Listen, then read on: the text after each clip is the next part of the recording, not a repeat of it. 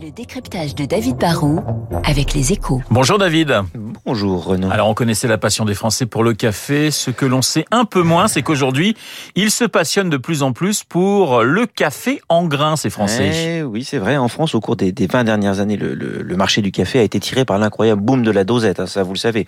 On a été très nombreux à passer du, du, café moulu pour machine à filtre à la machine Nespresso. Bon, aujourd'hui, le marché de la dosette, c'est de loin le premier segment euh, du café sous toutes ses formes. Hein, mais depuis une poignée d'années, bah, la dosette ne progresse plus qu'assez lentement.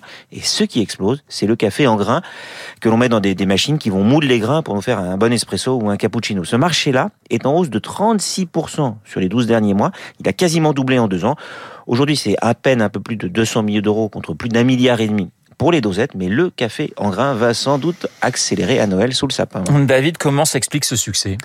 Bah, je l'ai déjà dit plein de fois, hein, dans les affaires, une réussite, c'est la rencontre entre une offre et une demande. Là, l'offre, c'est que les machines à grains sont de moins en moins chères. Il y a une vraie offre autour de 300 à 400 euros, de plus accessible.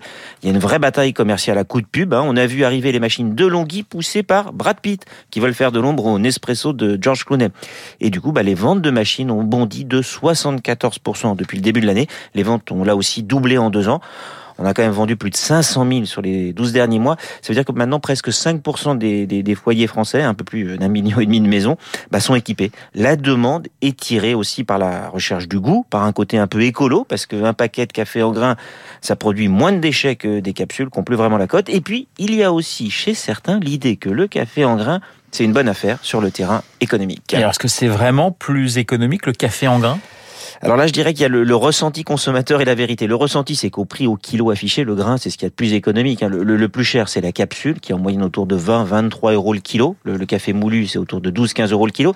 Et le café en grain, ça n'est que 11, 12 euros, donc deux fois moins cher a priori que la dosette. Mais attention, il y a trois pièges. Déjà, la machine coûte euh, beaucoup plus cher. Il faut donc boire beaucoup de café pour amortir l'écart de prix de 200 à 300 euros au moins. Ensuite, comme ce sont des machines souvent un peu chic, bah, les rois du café comme Lavazza commencent à proposer des coffrets en grains très haut de gamme et donc beaucoup plus chers. Ils ont lancé ainsi une gamme avec Alain Ducasse et là le prix au kilo c'est pas 10 à 12 euros, c'est 10 fois plus cher, 70 à 120 euros le kilo.